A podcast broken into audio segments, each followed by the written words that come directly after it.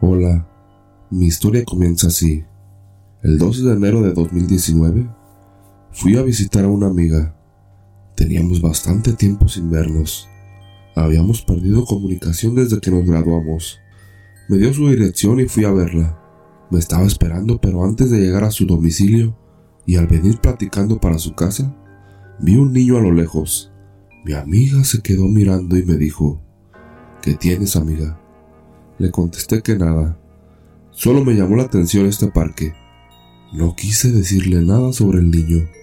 Ella me comentó, mira, hace más de 10 años se robaron un niño en esta privada, en este parque estando mucha gente.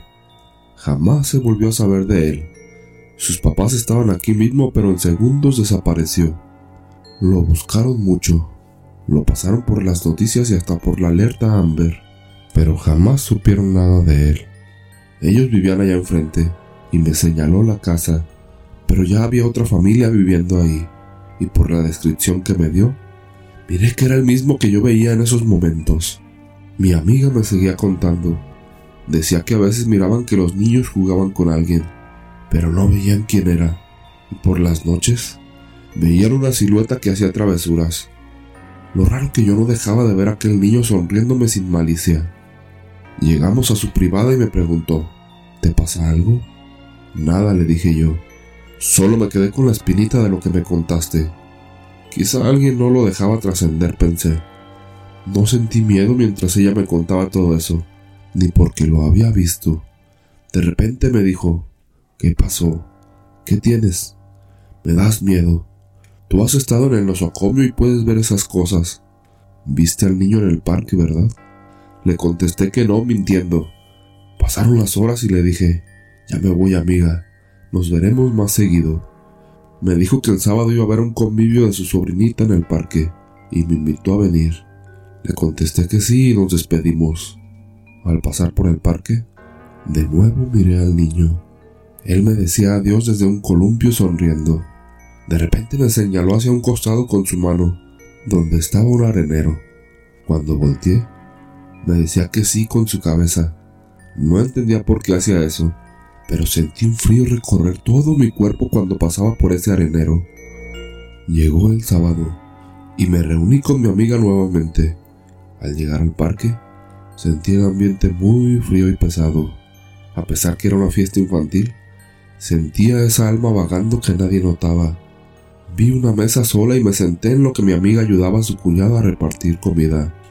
Al voltear a un juego, escuché un susurro en mi oído. ¿Me tienes miedo? Le contesté que no. No tengo miedo. Me dio una palmada y se fue corriendo. Se escuchaba su risa entre los árboles y lo miraba corriendo con su ropa en harapos y los tenis llenos de humedad. Pero al querer salir hacia la banqueta, se miraba su rostro oscuro con las cuencas vacías sin ojos y sus manos estiradas como si no pudiera cruzar alguna línea. Me paré y fui a donde estaba. Mi amiga me dijo, ¿lo ves verdad? Le contesté que sí. Ya no lo pude negar. Me acerqué haciendo como que se me había caído algo, quedando frente a él y me dijo, me llamo Miguelito y extraño mucho a mis papás. Me dejaron solo y donde estoy hace mucho frío. No sé por qué no regresaron por mí. Agachó la cabeza y dijo mi nombre. Sentí mucho escalofrío, pues ¿Cómo sabía mi nombre? Lo paranormal estaba en un curso muy fuerte. Se encontraba atrapado en una especie de limbo, puesto que no sabía que ya estaba muerto. Esperaba con ansiedad que sus papás fueran por él. Entonces, la niña del cumpleaños fue a partir el pastel, y miré que decía algo y dejaba pastel donde no había nadie. Alcancé a escuchar que dijo, tenemos la misma edad. Pasó a mi lado y me dijo, Miguelito es mi amigo, pero nadie me cree. Es un niño y yo lo veo. Dice mi mamá que es un amigo imaginario. Me sonrió y regresó al lugar donde estaban los demás. Me acerqué a donde estaba Miguelito y miré que olía el pastel. Me dice, no puedo comerlo, pero sí olerlo. Y ella es mi amiga. Algunas noches voy a su casa para no estar solo. De noche sí puedo cruzar el parque. He ido a mi casa pero ya viven otras personas. ¿Me puedes decir dónde están mis papás? Yo no vivo aquí, le dije a Miguelito. no sé dónde están tus papás. Estaba con él. En eso llegó la niña muy triste y le dijo, cuando esté grande, yo te voy a sacar de aquí. Me agaché con la niña y le pregunté, ¿dónde está Miguelito? Está aquí enterrado, me contestó. Un señor se lo llevó hace mucho tiempo y aquí lo dejó abajo. Dice que tiene frío y está solo. Ayúdalo, por favor. Sí lo voy a ayudar. Te prometo que Miguelito ya no va a estar solo. Y me fui a seguir en la fiesta. Solo debía esperar la noche. Era lo único que necesitaba para saber qué le había sucedido a ese niño. Cuando terminó la fiesta, ya eran las 8.30 de la noche y mi amiga se ofreció a llevarme a mi casa, pero yo me negué. Debía estar sola para lo que quería hacer y me despedí de ella. Me dirigí al parque y me senté en una banca. Entonces Miguelito me volvió a susurrar. Tengo frío. Quiero ir a mi casa. Por favor, ayúdame. Volteé y lo miré. Le pregunté, Miguelito, ¿qué pasó aquí en el parque?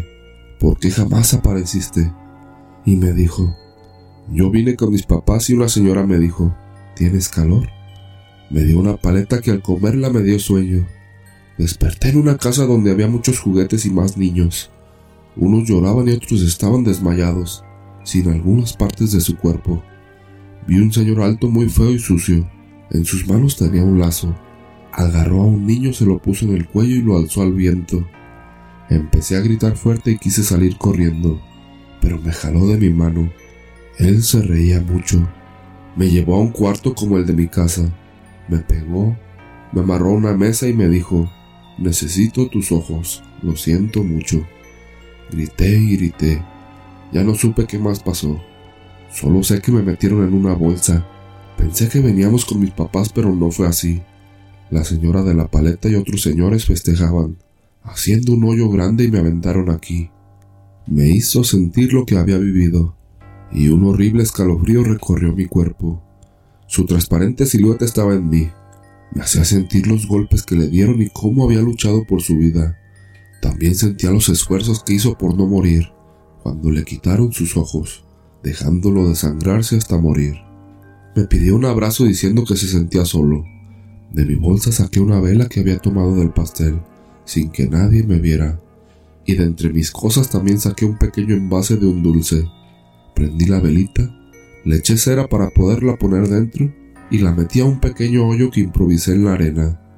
Luego me quité un rosario que siempre traigo conmigo y empecé a pedirle a Dios que permitiera el descanso de este espíritu limpio y puro y devolviera lo que era del polvo al polvo. Nunca había hecho esto. Lo hice por el alma de ese niño que estaba entre dos mundos paralelos, en la oscuridad y en la adversidad. Oraba y rezaba, parada en medio de la vela y el rosario. Le gritaba a Miguelito que fuéramos a casa, que ya era tarde. Él me dijo, Estoy listo. Gracias. Mis papás ya me están esperando. Ya me puedo ir. Y dio un paso entre la luz y una puerta, y con su manita me dijo adiós. Al voltear a ver la velita, no había nada. Solo el rosario en una posición horizontal, como si me lo hubieran devuelto. Lo recogí y muy claro escuché como un susurro del viento en mi oído. Gracias, señora. Sentí una manita en mi rostro que me hizo suspirar me di cuenta que había partido a donde pertenecía. Ya pasaron tres meses y no lo he vuelto a ver. A veces paso por el parque y todo se ve normal. En el mes de marzo encontraron sus restos y supe también que sus padres murieron en un accidente automovilístico a los meses de su desaparición. Quizá por eso no lo siguieron buscando. Ahora ya pueden estar juntos.